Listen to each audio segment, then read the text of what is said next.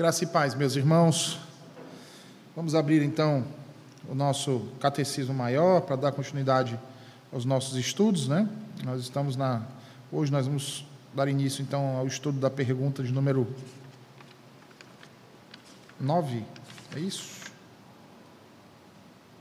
Pergunta 8. Pergunta de número 8. Vamos antes de fazermos a pergunta, abrirmos a palavra de Deus em 1 Coríntios, capítulo de número 8.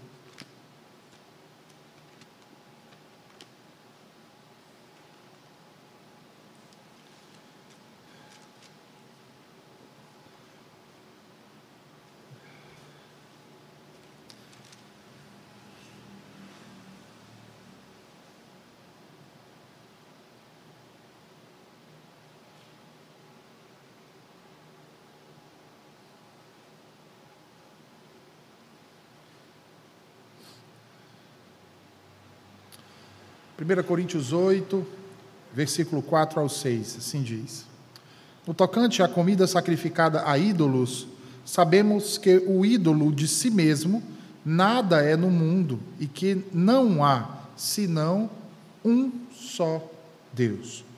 Porque, ainda que há também alguns que se chamem deuses, quer no céu ou sobre a terra, como há muitos deuses e muitos senhores, todavia, para nós há um só Deus, o Pai, de quem são todas as coisas e para quem existimos. Um só Senhor, Jesus Cristo, pelo qual são todas as coisas e nós também por ele. Amém. Amém. Bem, meus irmãos, a pergunta de número 8 nos indaga acerca se há outros deuses além de Deus. Resposta: só existe um único e verdadeiro Deus, que é o Deus vivo e verdadeiro. Veja, quando nós dizemos que há um único Deus, significa dizer que para nós cristãos, nós acreditamos na existência de um único e não vários, de apenas um Deus, que é soberano, que é excelente, que é glorioso, que é todo-poderoso. As religiões que creem na existência de um único Deus, elas são classificadas como religiões monoteístas. E o cristianismo é considerado uma religião monoteísta. Por quê? Porque nós professamos crer em um único Deus. Um único Deus. Tá? Qual é então o oposto à nossa fé? São as chamadas religiões politeístas, religiões que professam crer em vários deuses, que defendem a existência de inúmeros deuses, tá? como é o caso principalmente das religiões pagãs, ah, nós podemos dizer que, na atualidade, uma, um tipo de religião politeísta é, por exemplo, o hinduísmo, né? a religião adotada ali na Índia. Os hindus creem na existência de vários deuses, inclusive na manifestação dessas divindades através de boa parte dos animais. É por isso que a vaca é um animal sagrado, o macaco se torna um animal sagrado, tá? dentre outras formas e seres da natureza. Então, quando a gente fala de que nós cremos em um único Deus, nós estamos automaticamente afirmando que não há nenhum outro. Não há nenhum outro. Tá? Só existe um único Deus. Um único Deus que se revela a nós em três pessoas, mas isso nós vamos falar posteriormente. Inclusive, a Escritura assevera o fato da existência de um único Deus e proíbe que nós adoremos, que nós tenhamos outros deuses ou outro Deus além do Deus vivo e verdadeiro. Que mandamento é esse que nos proíbe não termos outros deuses? Quem é que sabe dizer? Qual é o mandamento? O primeiro mandamento. O que é que diz o primeiro mandamento? Não terás outros deuses diante de mim. Então vamos lá. Que diferença, a, a, ou melhor dizendo, quando nós tomamos a, essa referência de que há um único Deus, significa dizer que, por nós adorarmos um único Deus e professarmos crer que exista apenas um único Deus, isso nos torna diferentes dos pagãos, isso nos faz não idólatras? Quem acha que sim? Quem acha que o fato de nós declararmos crer em um único Deus não nos torna idólatras e que apenas aqueles que adoram mais de um Deus é que são idólatras?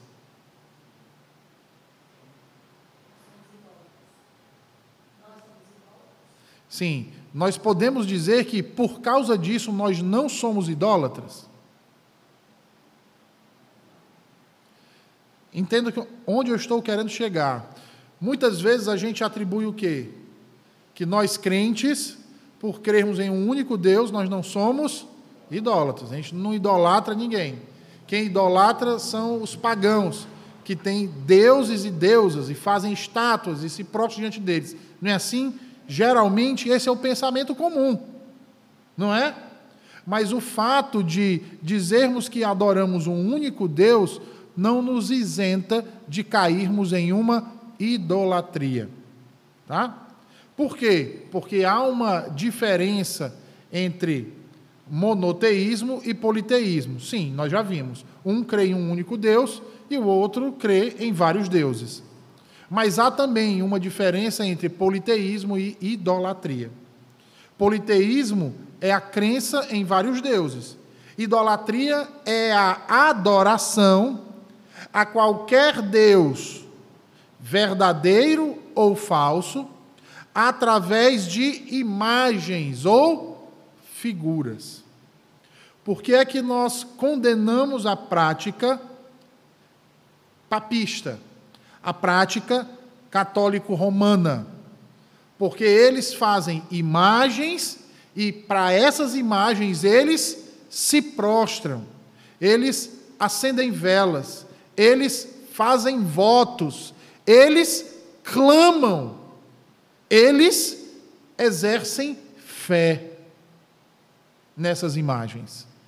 Que, por mais que neguem que isso não é adoração, eles chamam de veneração, mas venerar e adorar, ah, a gente vai entrar, se a gente for discutir isso com um católico romano, você vai passar semanas, meses e anos discutindo, né, mostrando para ele que não há uma diferença entre venerar e adorar, e ele vai ficar dizendo que há uma diferença entre venerar e adorar. Tá? É. Uma diferença que para ele, é, no fundo, ela é subjetiva e não objetiva. Ou seja, o fato de nós nos prostrarmos diante de Deus, por exemplo, ah, nós presbiterianos não temos muito esse costume de quando vamos orar nós dobrarmos os joelhos, não é?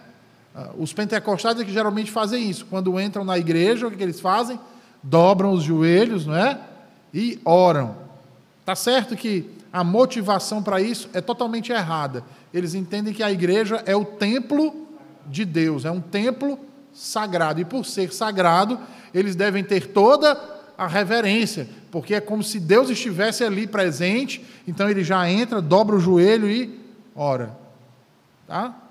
Não é por uma questão de reverência ao se colocar na presença de Deus, não. Ele entende que o local é sagrado. Nós não temos esse entendimento porque a Bíblia, o próprio Deus diz que não habita.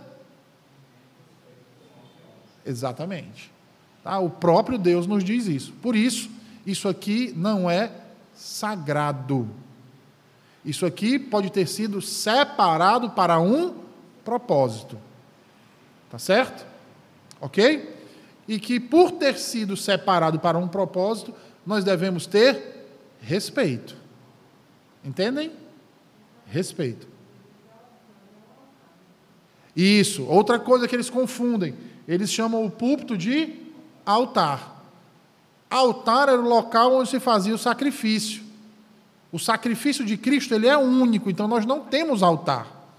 Nós temos um púlpito, de onde se proclama o que? O Evangelho. Tá certo? Por quê? Porque o nosso Deus ele não é adorado através de imagens. Ele não é adorado através de figuras, quer sejam figuras palpáveis ou não. O nosso Deus, ele diz, né? Ah, ele é adorado em espírito e em verdade. Ele é um ser espiritual. Importa que os seus adoradores, não é assim que a Bíblia diz, o adorem da mesma forma em espírito. Entenderam, irmãos? Então, uh, o que, que é um idólatra? O idólatra, se a gente pegar uh, no tocante aqui, é o que a gente está fazendo a distinção tá? entre politeísmo e idolatria. Idólatra é todo aquele que se curva, que adora um Deus verdadeiro ou um Deus falso através de imagens ou figuras. Tá? Os pagãos, com seus muitos deuses, eles são politeístas, mas também são idólatras, porque usam imagens e figuras para os adorar. Para os adorar. O que pode se converter tanto na mera adoração à própria imagem ou figura, quanto numa adoração mais racional, através da imagem ou figura, utilizando o ídolo como um auxílio à adoração. O que, que se quer? O, que, que nós queremos dizer com isso? Tá? Ah, eu preciso de um ícone para que eu possa então me conectar com Deus. Por exemplo, o terço. Como é que o católico ora? Geralmente ele tem os momentos de oração dele agarrado com um terço. O que, que, o que, que é o terço? É um ícone no qual ele utiliza aquilo dali para conectar-se à sua divindade. O ícone se torna um ídolo. Pode ver que geralmente o terço ele carrega uma imagem, ou uma medalhinha de Maria, ou uma medalhinha de um santo com um crucifixo. Não é assim? Por que é que aqui na nossa igreja nós não temos crucifixos. Porque nós não adoramos a Deus olhando para a cruz. Nós adoramos a Deus espiritualmente olhando para Cristo. E é espiritualmente. Daí a importância de todos nós estarmos conectados espiritualmente com Cristo. Por isso é que o pastor da igreja cobra que a sua mente não fique divagando, que você se prepare para estar aqui no domingo. O pastor fica cobrando reverência, porque se a sua mente está conectada com Cristo e você reconhece que está na presença dele espiritualmente falando, dificilmente você vai agir de maneira irreverente. Não é verdade? Quando nós estamos concentrados fazendo uma coisa, o tempo passa e a gente nem percebe. Não é assim? É assim, irmãos. Né? Então, quando às vezes eu, eu vejo algumas pessoas meio que torcem o nariz, quando eu ou um dos presbíteros diz assim: o camarada passa três horas dentro de um cinema assistindo um filme, não vai uma vez no banheiro, não sente fome, não dá tosse, a cadeira do cinema não dá dor na coluna, não acontece nada. Ele fica ali, ele passaria cinco horas. Mas quando chega na igreja, é um deserto do Saara. A cada 10 minutos tem que se levantar para ir beber água. A cada 15 minutos tem que ir no banheiro. Não é assim? É, muitos. Por quê? Porque no cinema ele se concentra. Ele se conecta com a história que está sendo contada. Preste atenção nisso. Ele se emociona, não é? Ele, veja, ele fica alegre, ele fica triste, ele ri, ele chora, dependendo do que está sendo contado. Ele se empolga. Não é verdade? Pura verdade, irmãos. Se for adolescente, criança, quando sai, é, é o filme do Homem-Aranha. Como é que ele sai? Já perceberam? É soltando teia, é pulando, não é? Mas quando chega na igreja, o que acontece? Vamos ser sinceros. Ó. Por quê? Corpo presente, espírito ausente. Não consegue se conectar. Não consegue. Então, ah, vejam bem isso que está sendo dito aqui, irmãos. Muitas dessas pessoas precisam de um ícone para se conectar.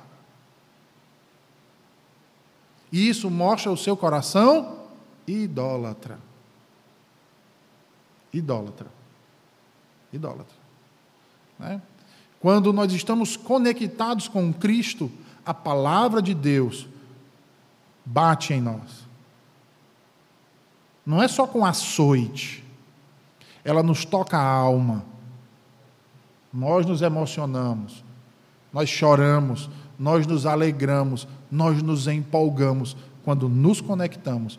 Mas quando a gente está aqui só de corpo presente, o estar aqui se torna insuportável. Insuportável. Entendem, queridos? Quando eu estou conectado, eu não tenho sede, a não ser sede de ouvir a próxima palavra, a não ser a vontade, o desejo de cantar o próximo salmo, a não ser a curiosidade do que vai ser dito na pregação de hoje.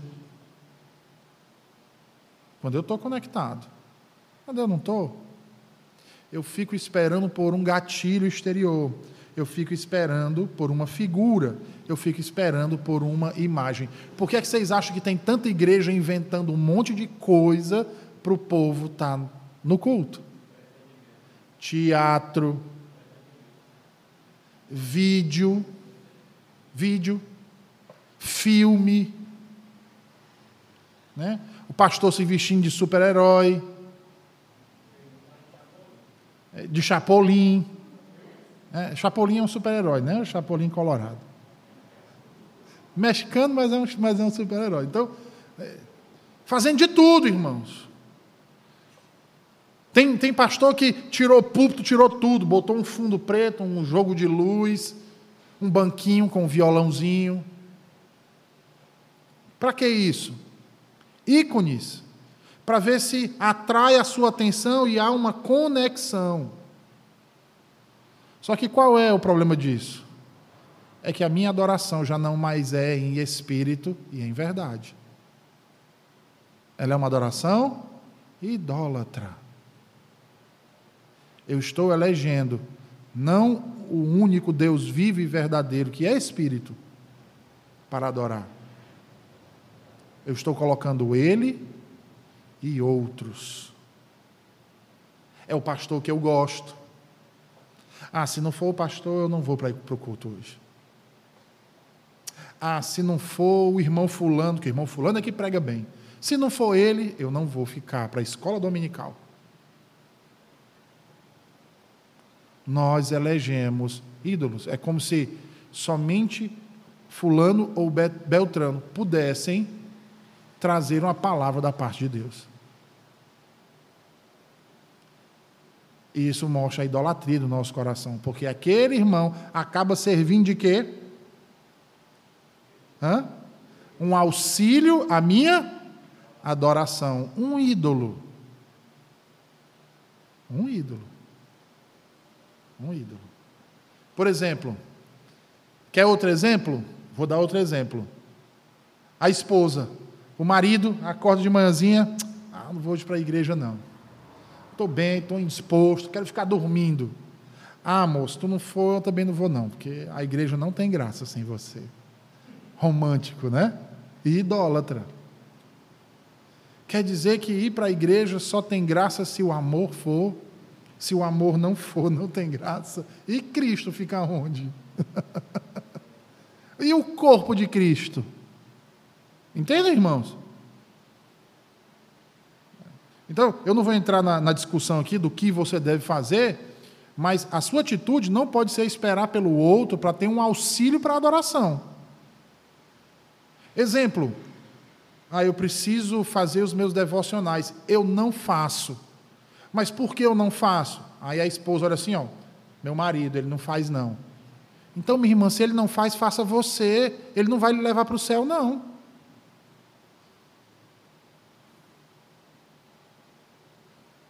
A Bíblia diz que vocês se tornam uma só carne, não um só espírito, não.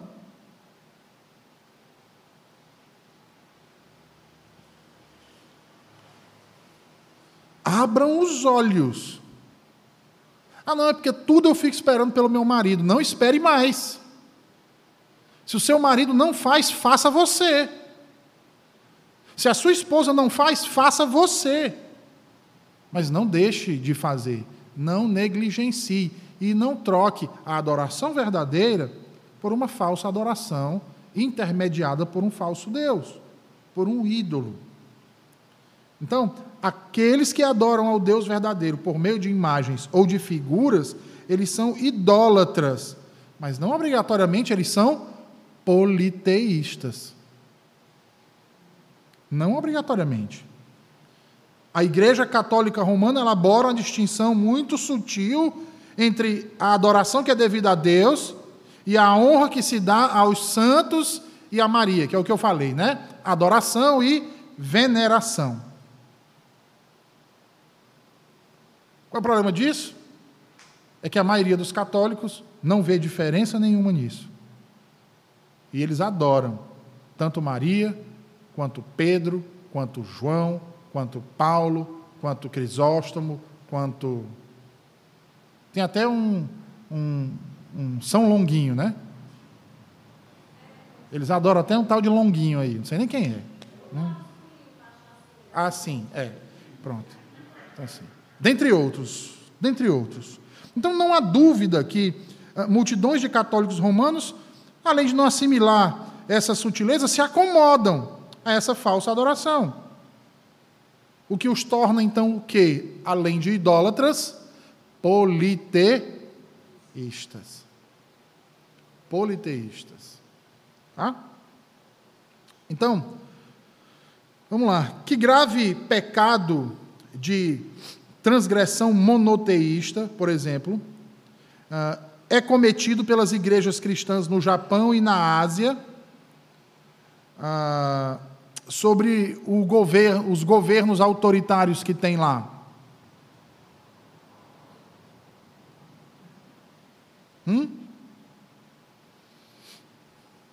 Primeiro ponto: honra ao Estado. Como? na submissão daquilo que o Estado decreta que eles podem pregar e o que não podem pregar. Daquilo que pode ser ensinado, daquilo que não pode ser ensinado. Dos livros que eles podem ter, dos livros que eles não podem ter. E aí, não, mas é, são as condições, é difícil, são as condições. Não, não são as condições. Você está se submetendo à imposição de alguém que não tem autoridade para impor esse tipo de coisa sobre você. O Estado não pode impor absolutamente nada à igreja. Assim como a igreja não pode impor nada ao Estado. Entendam isso, irmãos. Não existe pastor ministro. Ou ele é pastor ou ele é ministro. Ou ele é ministro ou ele é pastor. As duas coisas não dão certo. Reverendo, o senhor está criticando os dois pastores presbiterianos, um que é ministro do STF e o outro que é ministro da Educação? Sim. Sim. Porque se querem servir como magistrados, que abram mão do ministério da palavra e dos sacramentos. Exercem. Exercem. Exercem. Entendem, irmãos? Não pode haver essa confusão das esferas. Ou eu sou pastor, ou eu sou político. As duas coisas eu não posso ser. Ou eu sou uma, ou eu sou outra. Foi que Jesus disse? Nós não podemos servir a dois senhores. Ou eu vou amar um e odiar o outro, ou eu vou amar o outro e odiar o outro. E o que acaba acontecendo é isso. Principalmente no estado que nós vivemos, que é um estado ateísta, um estado laico.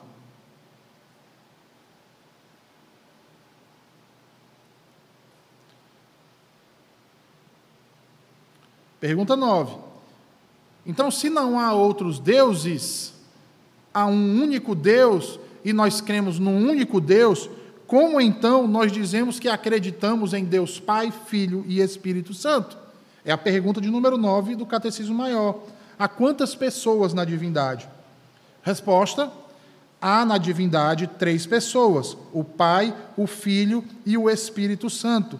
E essas três são um único Deus verdadeiro e eterno, de mesma substância e iguais em poder e glória, são, contudo, diferenciadas por suas peculiaridades individuais.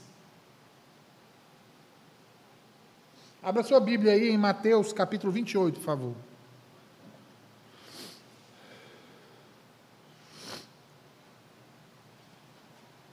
Mateus capítulo 28, versículo 19.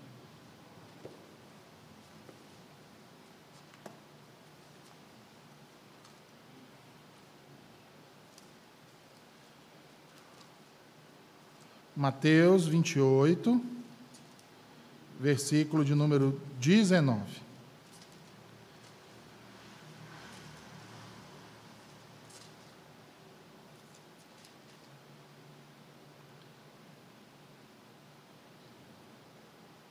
Veja aí o que diz Jesus. Ide, portanto, fazei discípulos de todas as nações, batizando-os em nome do Pai e do Filho e do Espírito Santo, ensinando-os a guardar todas as coisas que vos tenho ordenado. E eis que estou convosco todos os dias até a consumação dos séculos. Agora vai para 2 Coríntios, capítulo 13, versículo 14. Segunda Coríntios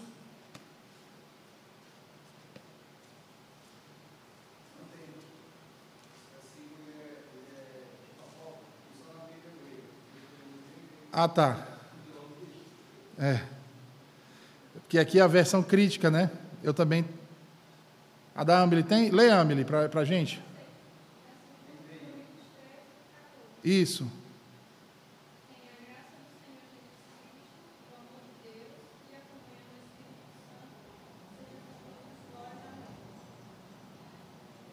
Então veja, os dois textos, os dois textos mencionam o nome das três pessoas da divindade. E aqui, quando nós dizemos que nós temos um único Deus, mas três pessoas, né, nós estamos falando de uma doutrina que ah, nem todo mundo gosta de tratar, nem todo mundo gosta de estudar, que é a doutrina da Trindade. Porque ela não é simples de se ensinar. E aquele que disser que é simples, me desculpe, está sendo hipócrita e mentiroso. Não é simples. Por quê? Ele não é simples porque, ah, por conta de nossa capacidade cognitiva limitada. Nós somos criaturas e temos limitações. Tá? E a doutrina da Trindade, que reflete o ser de Deus, ela está acima da nossa capacidade cognitiva plena, para entendê-la de maneira plena. Tá? Ah, eu posso ter um entendimento? Claro, é necessário que você tenha um entendimento. Tá? Mas você nunca vai ter esse entendimento pleno, porque está acima da sua capacidade. E o que é que a Bíblia nos ensina acerca dessas da pluralidade na divindade? Tá? a Bíblia nos ensina que nós adoramos um único Deus, mas que esse único Deus, ele ah, se revela em três pessoas distintas. Três deuses, dizem um, de maneira nenhuma. Três pessoas, porém um único Deus. Três pessoas diferentes, mas de uma mesma substância. Quem nega essa realidade, nega a Trindade, que é uma doutrina fundamental para a nossa fé. A doutrina da Trindade nos distingue dos judeus e de todas as outras religiões. A doutrina da Trindade é o que nos caracteriza como verdadeiramente cristãos. Por que, irmãos? Por que, que os judeus não creem na doutrina da Trindade? Porque na escritura do Antigo Testamento, a doutrina da Trindade não foi enfatizada. Ela é uma sombra. Sombra essa que vai vir à luz aonde? No ministério do próprio Cristo e principalmente nas cartas apostólicas. Como nós lemos aqui, os evangelhos dão testemunho das três pessoas. No batismo de Jesus, nós temos ali a narrativa do Pai bendizendo o Filho e o Espírito descendo sobre ele como pomba. Entendem, irmãos? Nós temos aqui o próprio Cristo fazendo uma referência a batizar os discípulos em nome de Deus, Pai, Filho e Espírito Santo.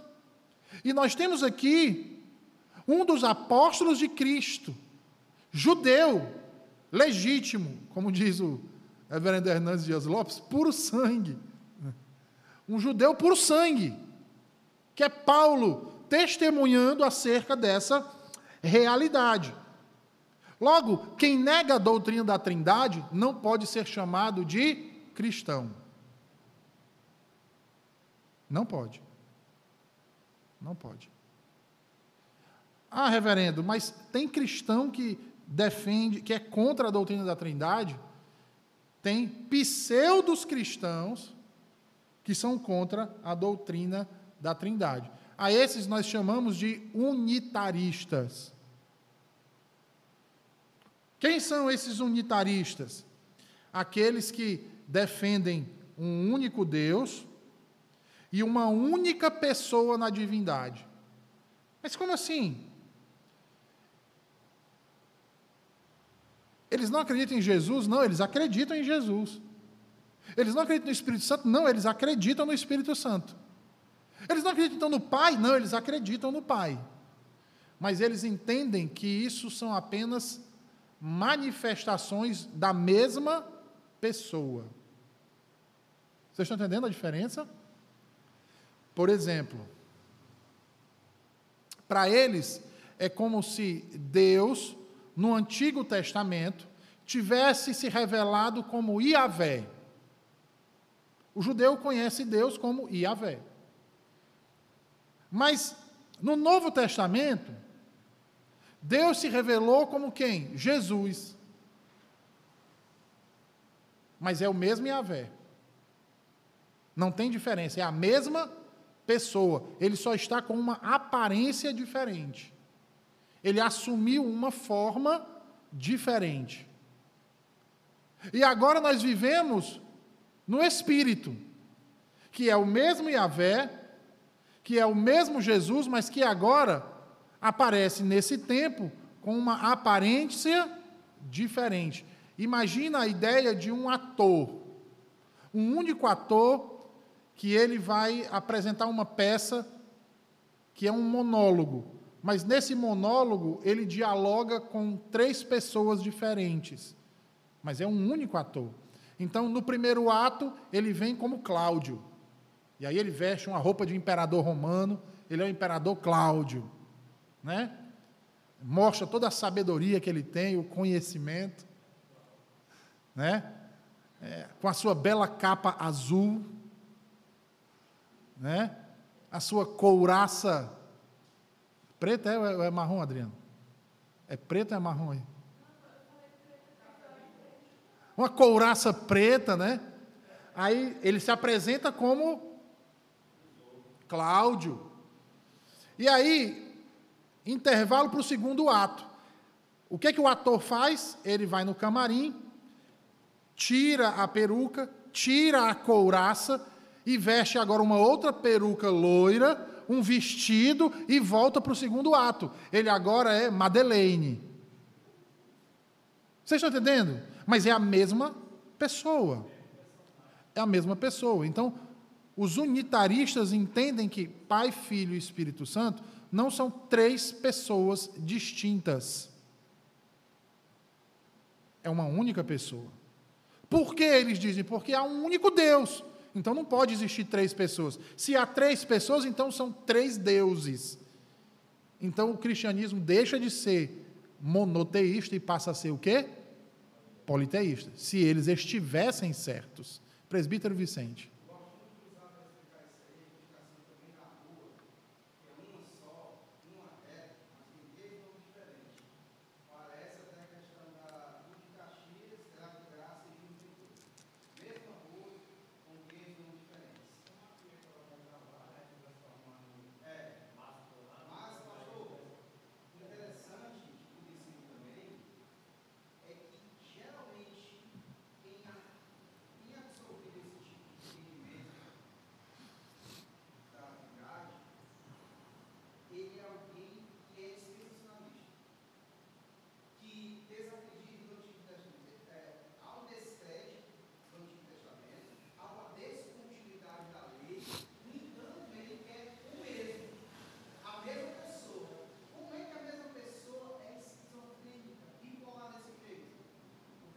Sim.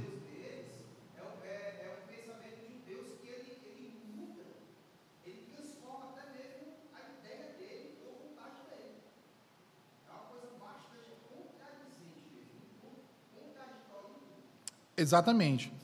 Um dos problemas desse tipo de entendimento, irmãos, é, por exemplo, os momentos em que Jesus ora ao Pai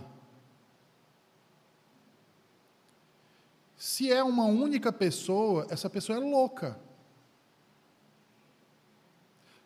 Lembra da oração dele ah, lá no Getsemane, que ele diz: Pai, passa de mim esse cálice? Então ele está dizendo para ele mesmo. Porque ele é o Pai. Ao mesmo tempo que ele é o Filho, e ao mesmo tempo que ele é o Espírito. Ele chega para os apóstolos e diz assim, né? É, eu os enviarei o Espírito Santo, que descerá sobre vós. Espera aí, eu vou enviar eu mesmo? Eu vou descer sobre vós? Vocês entendem o que eu estou querendo dizer? Por exemplo, quando Jesus Cristo está sendo batizado, imagina aí a loucura. Né? Sem querer agir com fazer a cena do batismo de nosso Senhor e Salvador Jesus Cristo cômica, mas essas pessoas, acho que elas pensam assim: Jesus pega uma pedrinha e joga no mato diz assim: João, o que é aquilo ali? Aí diz: Eis meu filho bendito. Aí quando João olha, Jesus está assim, né? Aí ele vê uma pombinha e ele faz assim, ó. Mas é o mesmo. Ou ele sai correndo, fala, depois retorna para a água e depois veste uma, umas asinhas e sai de cima da árvore, pulando dentro do rio. Sobre quem lá embaixo eu não sei, né? Entende, irmãos? Não. Pastor, ainda existem pessoas assim hoje? Existem. E muitas igrejas ditas cristãs abrigam essas pessoas dentro. Por exemplo, Talvez aqui vocês já tenham ouvido. Com certeza quem veio de Assembleia de Deus já ouviu. E quem não veio também já deve ter ouvido aquele grupo Voz da Verdade. Eles negam a Trindade. Eles são unitaristas. Né? Então, quando você vê lá ele cantando aquelas canções lá, Né? Por toda a minha vida, ó Senhor, te louvarei. Não é assim, né? O Deus dele é um só. E é uma só pessoa. Se o Deus dele é um só e é uma só pessoa, não é o mesmo Deus que o nosso. Porque o nosso é um único Deus que subsiste em três pessoas. Entendem? Ah, pastor, mas qual é o problema de eu cantar as músicas? Essa, você está louvando um falso Deus.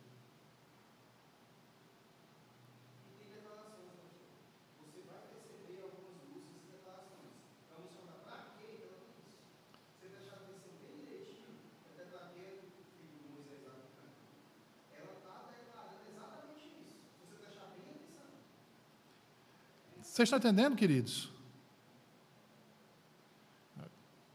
E aí a gente está adorando um outro Deus, que está chamando pelo mesmo nome.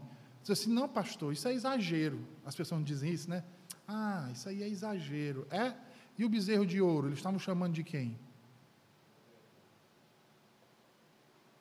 Mas era Yahvé? Era o grande eu sou? Não. Mas eles estavam dizendo que aquele bezerro de ouro era o Deus de Israel. Eles não deram outro nome. Eles deram a ele o nome do Deus vivo. O que, que acontece séculos depois? Vamos pensar aqui nos tempos de Amós, antes do exílio. O reino do norte Dentro do templo tinha o quê? A imagem de um bezerro de ouro, que eles chamavam de quem? Yahvé. O Deus de nossos pais, o Deus que libertou nossos pais do Egito, era o que eles diziam. O reino do norte. Né? Amós, inclusive, nós fizemos a exposição, Amós vai, vai condenar esse tipo de prática. Que é que Jesus diz para a mulher samaritana que eles não sabem o que adoram? Porque eles adoravam um ídolo.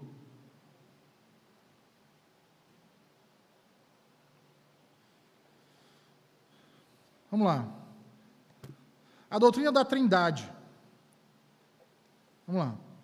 Não seria uma doutrina contrária à razão? Não. Ela não é contrária à razão ela está acima da razão. Mas ela não é contrária. Ela não é uma doutrina irracional. Ela só está acima da nossa capacidade racional. Não há uma contradição nela para ela ser irracional ou ilógica. A doutrina da Trindade não contraria a si mesma, não. Ela não se contradiz, embora seus oponentes jamais se cansem de chamá-la de contraditória. A doutrina ensina que, num certo sentido, Deus é um, e que, num outro sentido diferente, ele é três. Ele é um em substância e três em pessoas. Conquanto podemos admitir abertamente que isso é um mistério que perplexa a mente humana, mesmo assim não envolve ainda uma contradição. O que seria contraditório era se nós afirmássemos que Deus é um e três num mesmo sentido, ou seja, se disséssemos que só existe uma única pessoa na divindade e que ao mesmo tempo existem três pessoas na divindade. Isso seria um absurdo. E nenhum credo cristão diz isso. Um único Deus que subsiste em três pessoas. As três pessoas têm a mesma substância. O Pai é Deus, o Filho é Deus e o Espírito Santo é Deus. O Pai não é o Filho, o Filho não é o Espírito e o Espírito não é o Pai.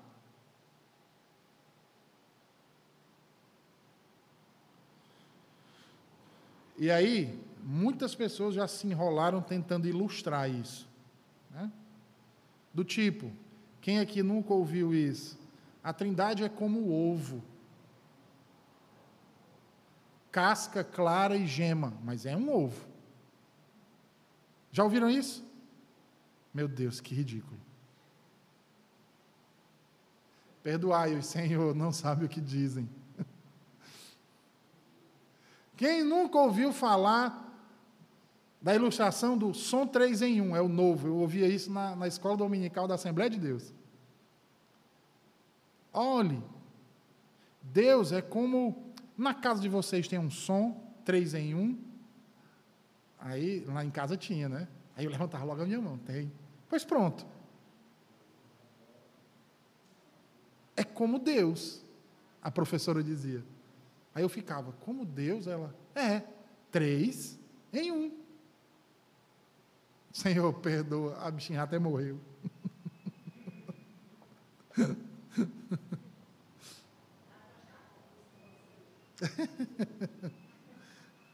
então, irmãos, vejam, uma mesma, por exemplo, ah, quem nunca ouviu essa também? Ah, é como é como a água, H2O.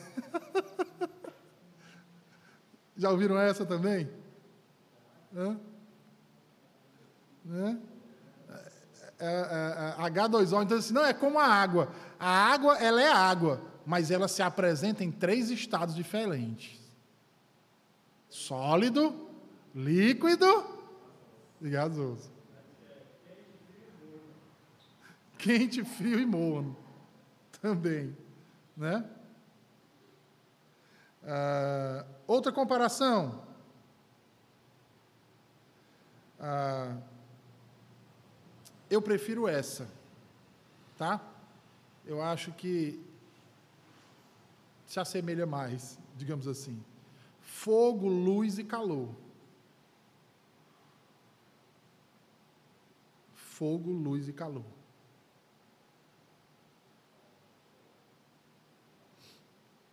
Bom, qualquer tentativa é, é, é, não, não, nunca vai ser suficiente, tá? Senhor, me perdoa. Vamos lá, irmãos. Por que é que todas essas ilustrações não possuem valor para explicar a Trindade? Porque a Trindade é um mistério divino, irmãos. Não há um paralelo em toda a criação que nós podemos, possamos atribuir isso. Eu já ouvi aqui, estudo, presbítero, dizendo assim: a trindade é como o ser humano, corpo, alma e espírito. Mas quem disse que o ser humano é constituído de três partes?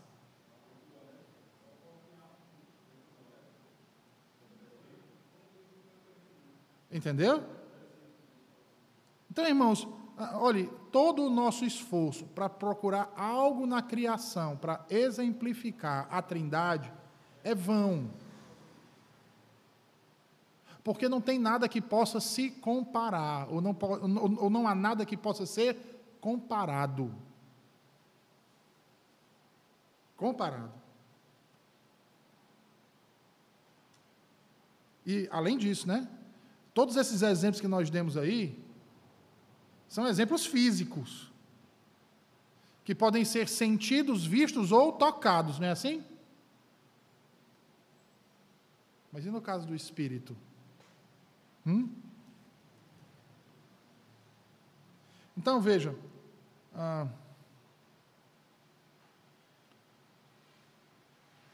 a mesma substância é num dado momento água, num dado momento gelo e num outro instante ela é gás, vapor. Com a Trindade a gente não pode dizer isso. Percebe como não há um paralelo? Simplesmente não há. Então, vamos lá. Como é que eu sei, então, que eu creio na doutrina da Trindade? Quando alguém lhe perguntar quantas pessoas há na divindade. Ah, você é cristão? Sou. Você crê num único Deus? Creio. Esse seu único Deus, ele é só uma pessoa ou há mais de uma pessoa na divindade dele? O que é que você responde? Hã? Ele é um único Deus que subsiste em três pessoas distintas, mas que são da mesma substância.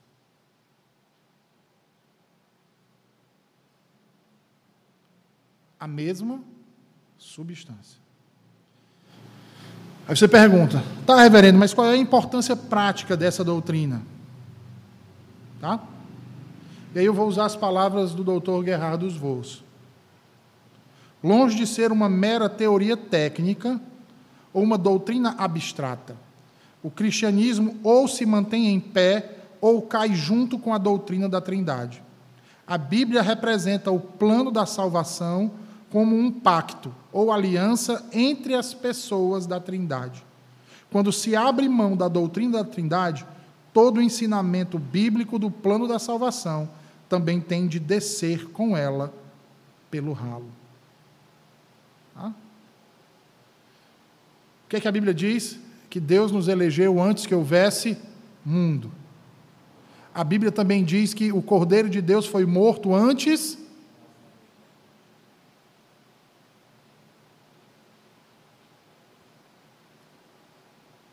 Se Deus não é triuno, irmãos, como explicar então Jesus Cristo?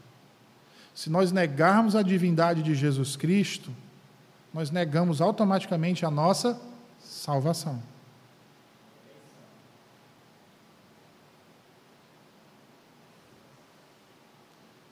Se nós negarmos a pessoa do Espírito, automaticamente nós negamos a nossa santificação que sem ela ninguém verá o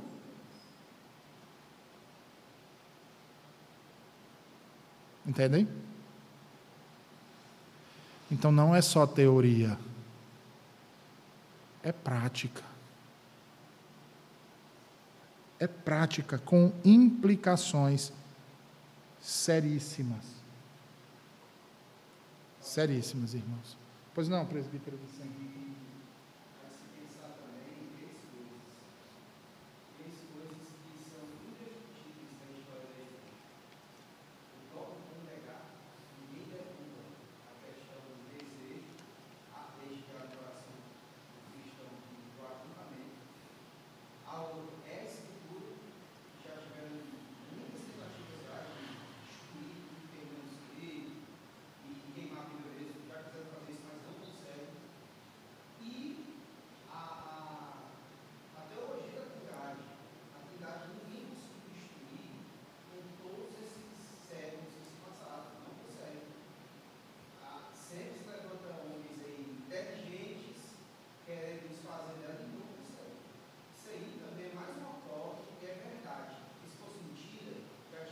Já tinha caído.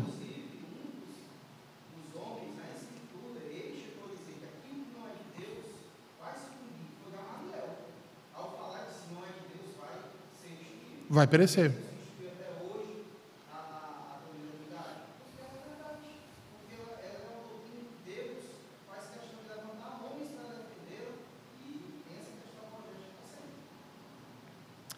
Aí há quem diga assim: ah, a doutrina da Trindade não tem na Bíblia, ela foi criada. Não, ela não foi criada. Ela foi estabelecida, é diferente. E foi estabelecida por quê? Por causa da Escritura, que revela que Yahvé é Deus Pai, Jesus Cristo é Deus Filho, e o Espírito Santo é Deus Espírito. Três pessoas e que não são três deuses. E que essa pluralidade, ainda que oculta no Antigo Testamento e não focada, é mencionada. Tá? Para a gente concluir o assunto da Trindade hoje, quais são as peculiaridades, então, pergunta 10 do Catecismo Maior. Quais são as peculiaridades individuais das três pessoas na divindade? Resposta: é inerente ao Pai gerar o Filho e o Filho ser gerado pelo Pai, e ao Espírito Santo proceder do Pai e do Filho, desde toda eternidade. Então veja, o Pai gera o Filho. Abra aí a sua Bíblia em Hebreus capítulo 1.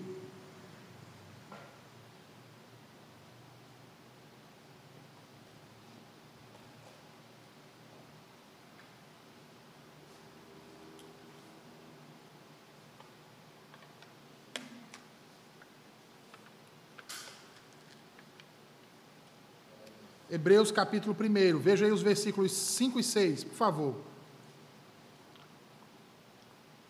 Se a gente quiser ler, pode ler. até o 8. Ainda quanto aos anjos, diz: aquele que os seus anjos faz ventos e a seus ministros labareda de fogo. Mas acerca do filho, o teu trono, ó Deus, é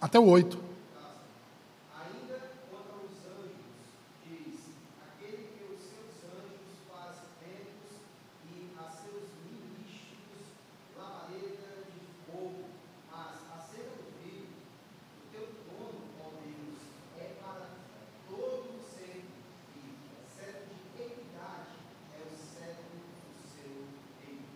Amém. Ah, agora vamos para João capítulo 1, versículo 14.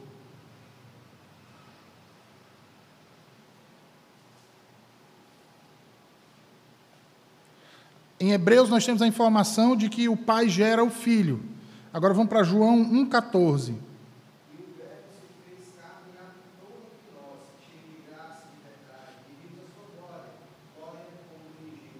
Versículo 18.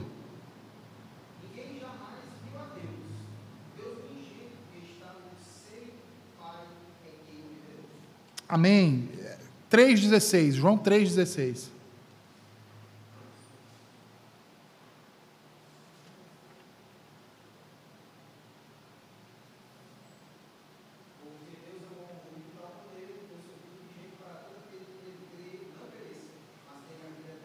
Então, o pai gera o filho, o filho é gerado pelo pai, a escritura testemunha.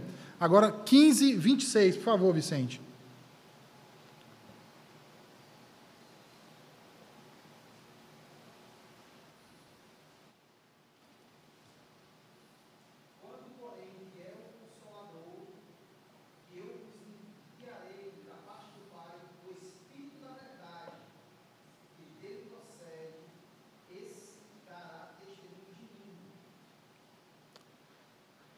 17, 5.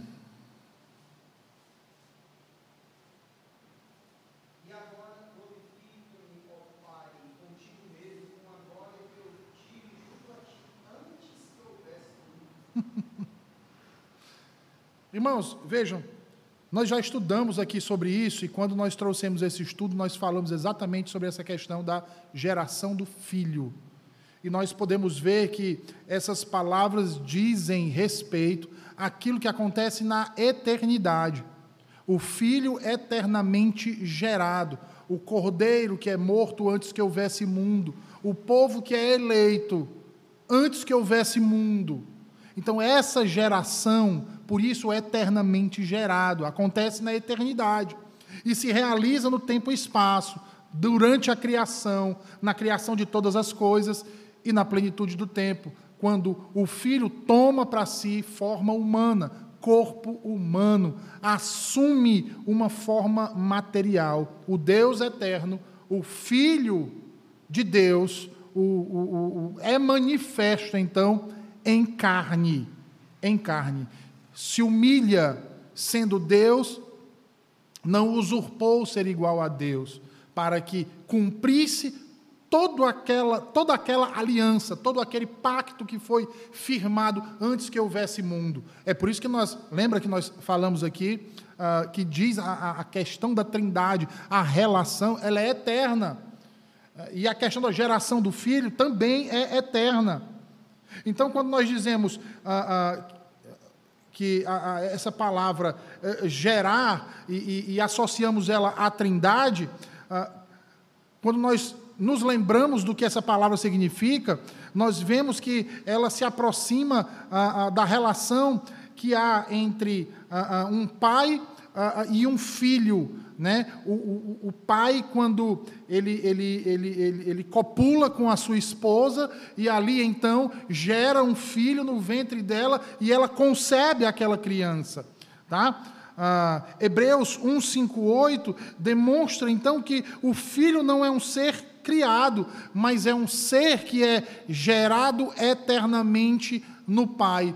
Por quê? Porque, veja, ah, e aí a gente vai perceber as nossas limitações, porque a gente não pode ir além da Escritura, né?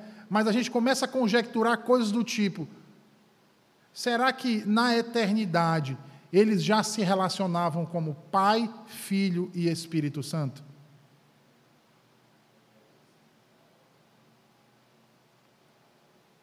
Vocês estão entendendo? Se já se relacionavam como Pai, Filho e Espírito Santo, e é o que a Escritura ah, deixa claro para nós que era assim, quando então esse filho foi gerado? Aí entra a nossa limitação. Espera aí, como é que eu estou perguntando quando a respeito de algo que é eterno? Mas eternidade não tem tempo. Então, como eu posso perguntar quando, se não há tempo? Presbítero Vicente.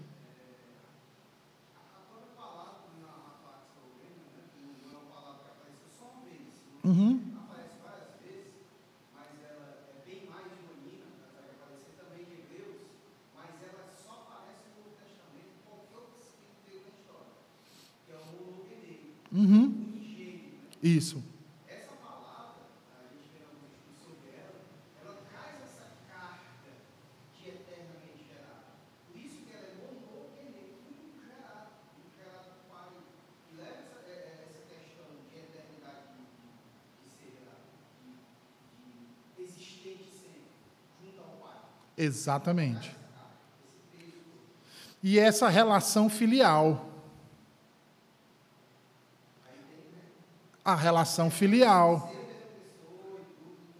Exatamente, a, a ligação filial. A, uma, uma aliança eterna entre os três, entre as três pessoas da divindade. Ah, Por que, ao falarmos das três pessoas da Trindade, sempre colocamos o nome do Pai em primeiro lugar, e do Filho em segundo, e do Espírito Santo em terceiro? Porque a Bíblia fala do Pai enviando uma operação através do Filho e do Espírito Santo. A Bíblia fala também do Filho como operando uma obra através do Espírito Santo. Na Bíblia, essa ordem nunca está invertida, nem jamais fala do Filho operando através do Pai. Na verdade, a gente segue isso porque foi como a revelação nos foi dada. Se apresentou o Pai, ah, o progresso da revelação nos mostra o Filho, e o Filho nos, nos revela em plenitude o quê? O Espírito. Por isso essa ordem, Pai, Filho e Espírito. Há uma subordinação, nós tratamos sobre isso. No estado de humilhação, sim. No estado de exaltação, não. Tá? No estado de exaltação, não. Pergunta 11. Como se infere que o Filho e o Espírito Santo são Deus, tal qual o Pai? As Escrituras manifestam que o Filho e o Espírito Santo são Deus, tal qual o Pai, quando lhes confere nomes, atributos, obras e adoração tais que só são adequadas para Deus. Para a gente concluir, abram Isaías capítulo 6, por favor. Isaías capítulo 6, versículos 3 ao 8.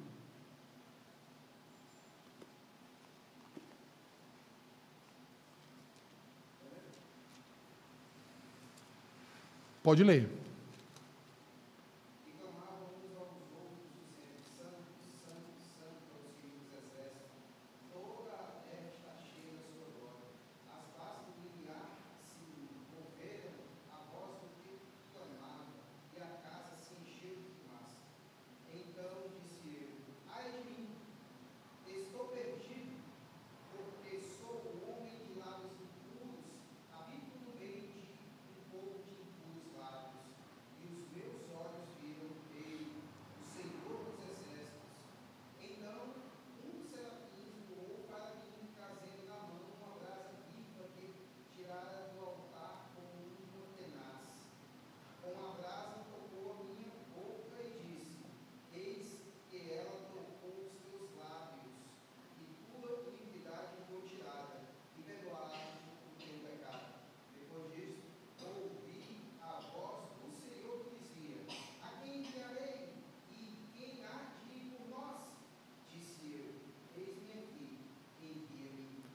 Agora vá para João 12, 41. João 12, 41.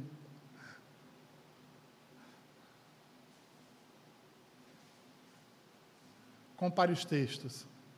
Isto disse Isaías porque viu a glória dele e falou a seu respeito. Contudo, muito, muito, muitos dentre as próprias autoridades creram nele, mas por causa dos fariseus não o confessavam, para não serem expulsos da sinagoga. João está testemunhando de quem, irmãos? João está testemunhando de quem aqui? Jesus Cristo. E ele está dizendo que Isaías, esse texto da visão de Isaías, que Isaías diz que viu Deus, ele está dizendo que quem é Deus?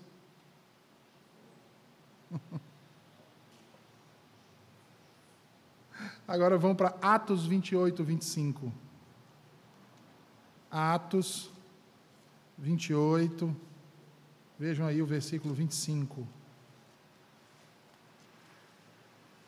E havendo discordância entre eles, despediram-se dizendo Paulo essas palavras. Bem falou o Espírito Santo a nossos pais por intermédio do profeta Isaías, quando disse: Vai a este povo e diz-lhes: De ouvidos ouvireis e não entendereis, vendo vereis e não percebereis. A quem está fazendo referência aí? Ao mesmo texto de Isaías, que Isaías disse que era o próprio Deus, mas ele está dizendo aqui que é quem? Lucas está dizendo que é quem? Está narrando aqui que é quem? O Espírito, que é Deus. Agora vá para 1 João capítulo 5, por favor. 1 João capítulo 5.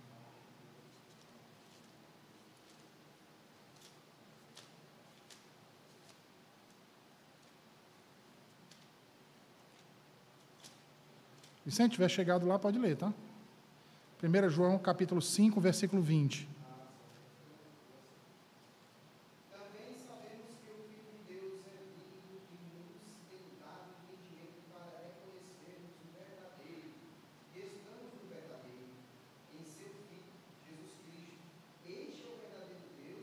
é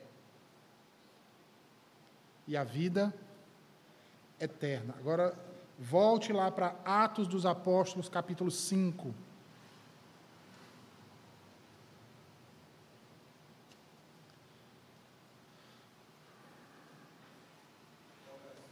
Versículos 3 e 4.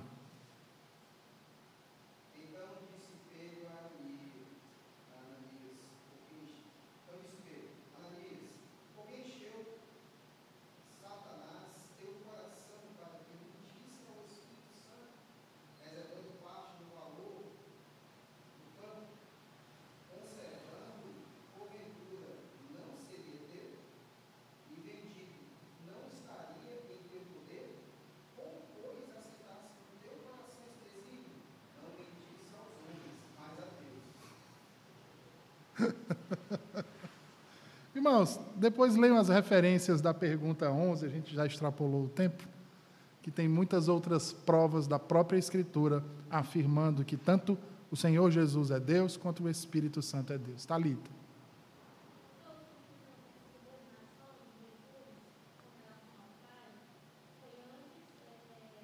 No seu estado de humilhação.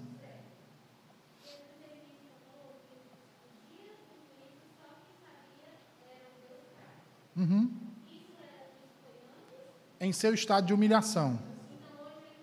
Sim. Vamos lá. Ele, Jesus Cristo, é, é, por ser Deus, sabia de todas as coisas? Claro. Mas no estado de humilhação, o que é que diz a Escritura? Sendo Deus, não usurpou ser igual a Deus. Por isso é que ah, na oração sacerdotal, que ele fala para o Pai, ele diz o quê? Tudo que tu disseste, tudo que tu me ordenaste, eu fiz. Tudo. Por isso que Jesus constantemente agia e fazia no poder do Espírito. Vocês estão entendendo? Porque ele estava num estado de humilhação. Ele poderia sondar, o único que conhece o coração do pai é quem procede do próprio pai. Ele poderia saber, mas ele está no seu estado de humilhação. Então ele não pode sondar. Você entendeu? Se o Espírito Santo tivesse lhe revelado, ele poderia falar. Mas até nisso o nosso Senhor foi obediente. Em tudo. Porque nós somos curiosos, não é? Se a gente tivesse oportunidade, hein? Ah, saber quem é salvo, quem não é. Será que meu filho é, meu irmão? Será que meu pai é salvo? Deixa eu olhar o livro da vida só um pouquinho, não é? Vamos ficar de pé, irmãos. Mais alguma pergunta?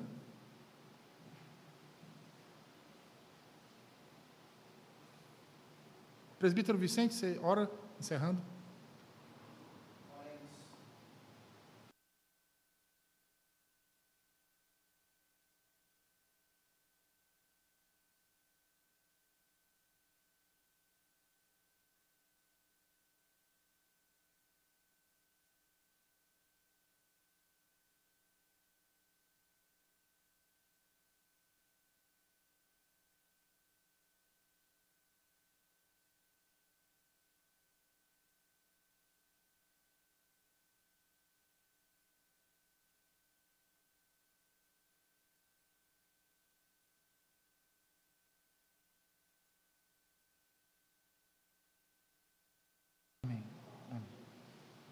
Abençoe, queridos.